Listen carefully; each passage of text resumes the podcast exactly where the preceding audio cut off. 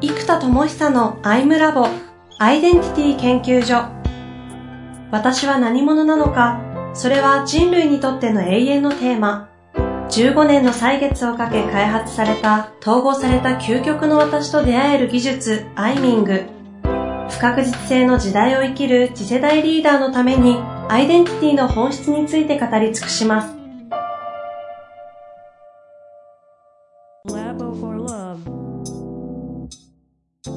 こんにちは、遠藤和樹です。生田智久のアイムラボアイデンティティ研究所。生田さんよろしくお願いいたします。はい、よろしくお願いします。さあ、ということで、今回も行きたいと思いますが、前回の回、結構深かったんで、整理するのちょっと難しいんですけども、あの、まずね、大前提、メンタロイドというのは、メディアであるということをね、まず認識していただいて、その、そこのメディアに何を乗っけるのかっていう話を今日はしていきたいんですが、このメンタロイドというメディアというのは、問答、思考回路を表現するためのメディアで、そこに備わっているのは音声もあれば、なんか、映像もあれば。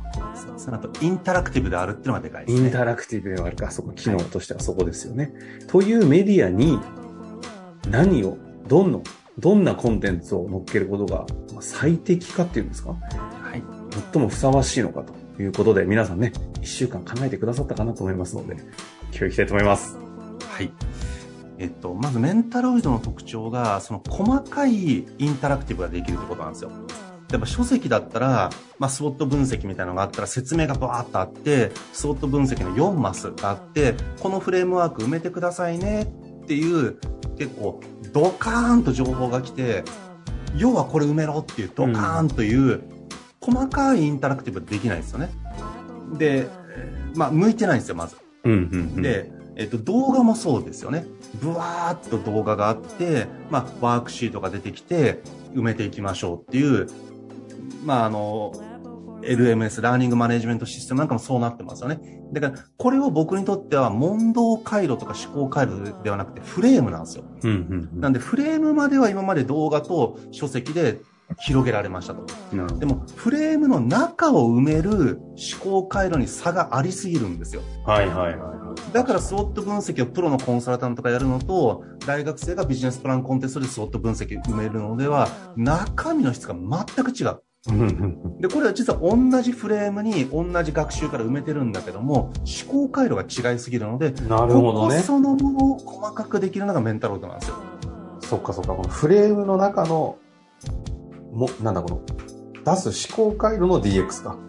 そうです。で、インタラクティブにできて、かつその問答した結果を構造的にまとめて、クリエイティブまで出力できるんですよ。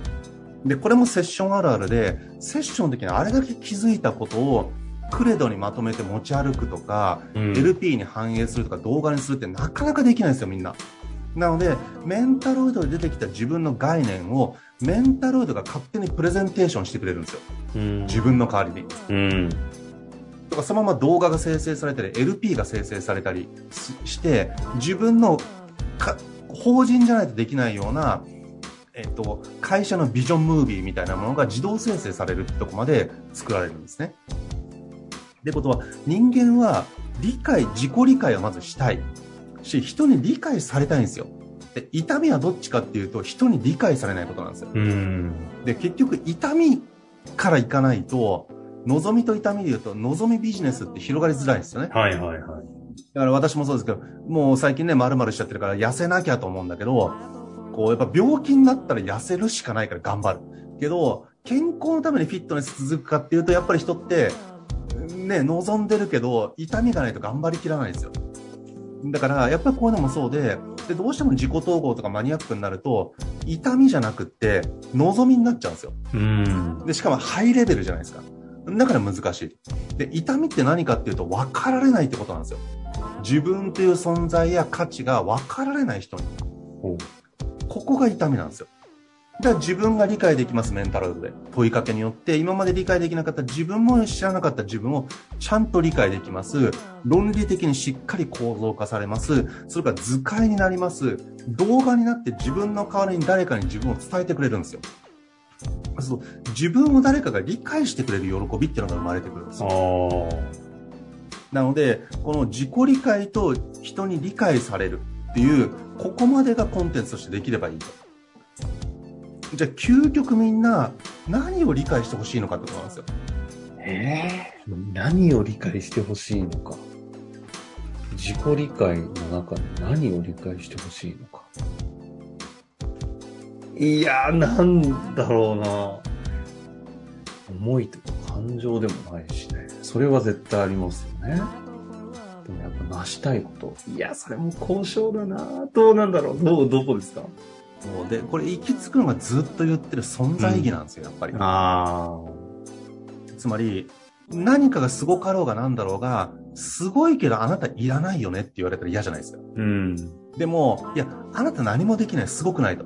でも、あなたがいることに意味はあるんだ。っていう方がいいじゃないですか。うん。どっちがいいかというと。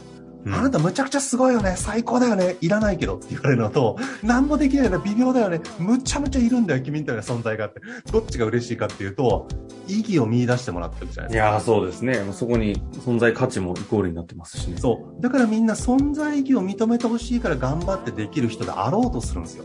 お金持ちであろうとする。そうすると誰かが必要としてくれるんじゃないかって思い込んでやるんですよ。うん。ででも、得てしてそうならないんですよ。優秀すぎるから怖いってなって、周りの人のパフォーマンスを下げるってなっちゃうんですよ。で存在意義を自分がまず見出して自分自身で。で、人から見た時には存在価値になるので、自分が存在意義を見出して人に存在価値を感じてもらえればいいんですよ。で、特にこれが、やっぱりなんだかんだ言って経済活動なんですよね。うん、うん、うん、もう仕事がうまく回ればやりやすいじゃないですか、いろんなことが。だから意外とこれって哲学的なことと経済活動が分離するじゃないですか。うん。はい、はい、はい。ね、ビジネスマンからすると哲学して意味ないよってなっちゃうし、ね、でも深くやってる人からすると、いやー、現実ばっかりやると難しいよって思っちゃうんですよ。うん。だこれが統合された世界ってなってくると、結局、たった一つの問いは何かっていうところに行き着いたときに、今まではこうアイデンティティとビジョン、何者としてどこへ向かうかとか、これアイデンティティとビジョンですよ、どこへ向かうか。で、何者としてポジショニング、どこが居場所なのかって問いもよく使ってたんですけど、これもちょっと日常的に居場所どこなのってあんまり突っ込まないですよ、ビジネスコミュニケーションの中で。で、よく使うのは何やかっていう問いなんですよね。ああ。だから実は僕がやってることって究極の一つの問いにするならば、何者として何やなのかなんですよ。あ、何者としてと何やは、えっと、違うんですね。そうです。何者としてが個人のアイデンティティ、who I am じゃないですか。うん、うん。何やかっていうのは who we are なんですよ。あで、だから私だと、ウィズダムアーティストっていうのが自分で定義している何者かなんですよ。で、何やなのか。え、研修屋さんなの？いやなんかやってることいろいろあるんだけど、要は何やなのって聞くじゃないですか、みんな。この要は何やなのがみんな答えられないんですよ、意外と。あ。うん、うん、うん。特に大企業になっちゃうと、あの、総合的になるじゃないですか、やってることが多すぎて。何やなのかは言えないから、関わりづらくなるんですよ。はい、はい、はい。でも、例えばあの、コアラマットレスみたいな、あの、D2C で世界的に勝負してるところって、あの、マットレス屋さんなんですよね。マット屋だと。なんだろう、布団も売ってないんじゃないかみたいな。マットしか売ってないみたいな。だからもうマット屋さんなんですよ。で、そこに特化して全世界に勝負する。うん。わかりやすいんですよ。だから、何やなのを一言で言えるっていうのはすごくでかいんですうね。だから結局独立した時にみんな、え、で、結局何やなのって突っ込まれるんですよそう。ね。確かに。で、いや、ブランディング屋さんなのか、デザイン屋さんなのか、コンサル屋さんなのか、とか、いや、研修屋さんなのか、えーっと、ってなっちゃうんですよ。あで、いろいろ屋さんになっちゃった瞬間に、ああ、そっかーって。あ。笑えないですね。でもこれみんなそうなるんですよ。僕もそうです。うん。笑えないやつだ。でも本当そうですね。ね、研修屋さんなのって僕も言われると、いや、一致があんまりないですよね。ん一致しないけど、でも要は研修やってるよなと思うと、スクールとか教育事業だよなと思うと、要は教育屋さんかなみたいな。でも、かな100%自己一致あるのって言うと、いやー、ちょっと惜しいんだ。20%ぐらい。みたいな。うん。で結局何屋なのかを言えないんですよ。で、これがすごく法人アイデンティティのコーポレートアイデンティティなんですけど、これが今までは大企業だけがやればよかったことが、コーポレートアイデンティティのまあロゴも含めてなんですけども、これを個人事業でもやるような時代になってきてるわうん。けですよ。うん。でもこれって電博が何千万何億でやるようなプロジェクトじゃないですか。だそれを個人でやんなきゃいけないのでむちゃくちゃむずいんですよ。小さな会社もみんなやんなきゃいけない。ああ、だってもう、ヒカルさんとかね、YouTuber、あのクラスになると、ある意味なんか一人電通みたいなとこありますもんね。そうですよ。もうね、一人の企業で何十億のバリューを出せるようなね、人になってきてるわけですから、この、その、コンセプトなんですね。何屋なのか。で、これが何者としてっていうのがアイデンティティで、何屋なのかが、まあ、ポジショニングになってるんですよね。うん、うん、で結局、アイデンティティとポジショニングで、アイデンティティが明確だと自分という人間のパフォーマンスを劇的に上げられるんですよ。で経営者も何もそうですけど、自分を使いこなすには、自分が何者かを定義できるとむちゃくちゃ使いこなしやすい。で、その自分がコックなのか経営者なのか、ね、接客なのかで何屋さんが出来上がっていくわけじゃないですか。で、餅は餅屋っていうように、その、餅屋は何なのかなんですよ、自分の。で、これが、複合屋さんって弱く見えるじゃないですか。うん。うん。ね、ラーメン屋さんってなってて、豚骨ラーメンも、担々麺も、なんか、10種類うちは出せますよ、醤油ラーメンもっていうと、うまいかもしれないけど、そもそもうまくなさそうに見えるんですよ。確かに。でも、もううちは豚骨ラーメン一筋、1個しかないです。ね、横浜ラーメンの家家系も 1, 種類しかないじゃないですか、大体。あって2種類。味噌、うん豚骨と豚骨と、醤油豚骨とみたいな。だから、やっぱりフォーカスされてればされてるほど認識されやすいし、幕の内弁当化するなと。その通りです。まさに幕の内弁当ってなんか、美味しいのに美味しくなさそうに見えるっていうか。で、何も考えないと幕の内なんだけど、でもやっぱりだから駅弁って特化したやつ買いたいじゃないですか。だからそこなんですよね。だからそれが一体何か何かっていう何やかっていう問いなんですよ。で、あとこれをチーズはどこへ消えたみたいに、何者として何屋なのかっていうとイメージが湧かないですよね。うん、うん、で、これがいつも僕がやってるドリルを売りたいなら穴を売れっていうタイトル良すぎる本。で、ドリルっていうイメージが湧くじゃないですか、ものが。で、チーズはどこで消えたもチーズじゃないですか。っていうふうに、何者として何屋なのかっていう問いを象徴する、視覚的にイメージが湧く何かのメタファーが必要なんですよ。で、これでずっと僕は長年言い言い続けてきてるキャロットケーキなんですよ。ほうほうほう。だいぶ前から言ってますね、これは。そう。で、このキャロットケーキ屋っていうのが一個のコンセプトなんですよね。で、このキャロットケーキっていうのがもう本当に熱くって、まず、えっと、これも痛みと望みで言った時に、これもちょっと話が広がっちゃうんですけど、僕のやってるって統合じゃないですか。でも統合ってメタ次元で統合するんで難しいんですよ。アウフヘーベンになっちゃうんで。うん。でも、多くの人が葛藤するのは二足のわらじとか、いろいろやりたいけどフォーカスしないとうまくいかないので、分離しちゃって分散しちゃってうまくいきませんと。だから、ね、二頭を追うものは一頭を得ず、みたいな、でも二頭を追いたいじゃないですか。だから、そもそも、二つか一つか、みたいな発想でみんなは葛藤するので、オアからアンドにするっていうのはもっと講義なんですよ。うん。じゃあ、オアからアンドにするときに、この統合と融合と和合と混合があるので、これの違いをマトリックスに出せれば分かりやすいんですよ。うん、うん、うん。で、まずキャロットケーキは統合ですと。で、これ、異質感の掛け算なんですよね。キャロットという野菜という異質なものと、ケーキと野菜って異質じゃないですか。これが掛け算になって一つになるから、えーキャロットケーキだと。うん、うん、でも、同質感の統合だとチョコレートケーキなんですよ。甘くて美味しいチョコレートと甘くて美味しいケーキがくっつくとチョコレートケーキという掛け算になるじゃないですか。で、異質感の混合が、えー、異質感の足し算が混合なんですよ。プリンアラモード。プリンとか生クリームとかフルーツとかコーンフレークとか異質なものが、こう、いろいろ混ざってるじゃないですか。ほうほうほう。あ、ごめんなさい。同質なもの。同質なものがいろいろ混じってるから混合なんですよ。プリンアラモードは。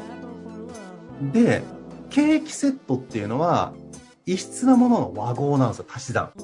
苦いコーヒーと甘いケーキが掛け算、足し算することで和合されていくじゃないですか。陰陽が。うん陰陽和合と陰陽統合と、まあ、陽陽の混合。ヨーヨーの融合。で、4種類があるんですよ。ほうほうほう。だから2頭追うものが、を1頭得ず、だけど2頭追いたい人はこの4つのどれを使うか。多くの場合混合やっちゃうんですよ。だからごちゃ混ぜ。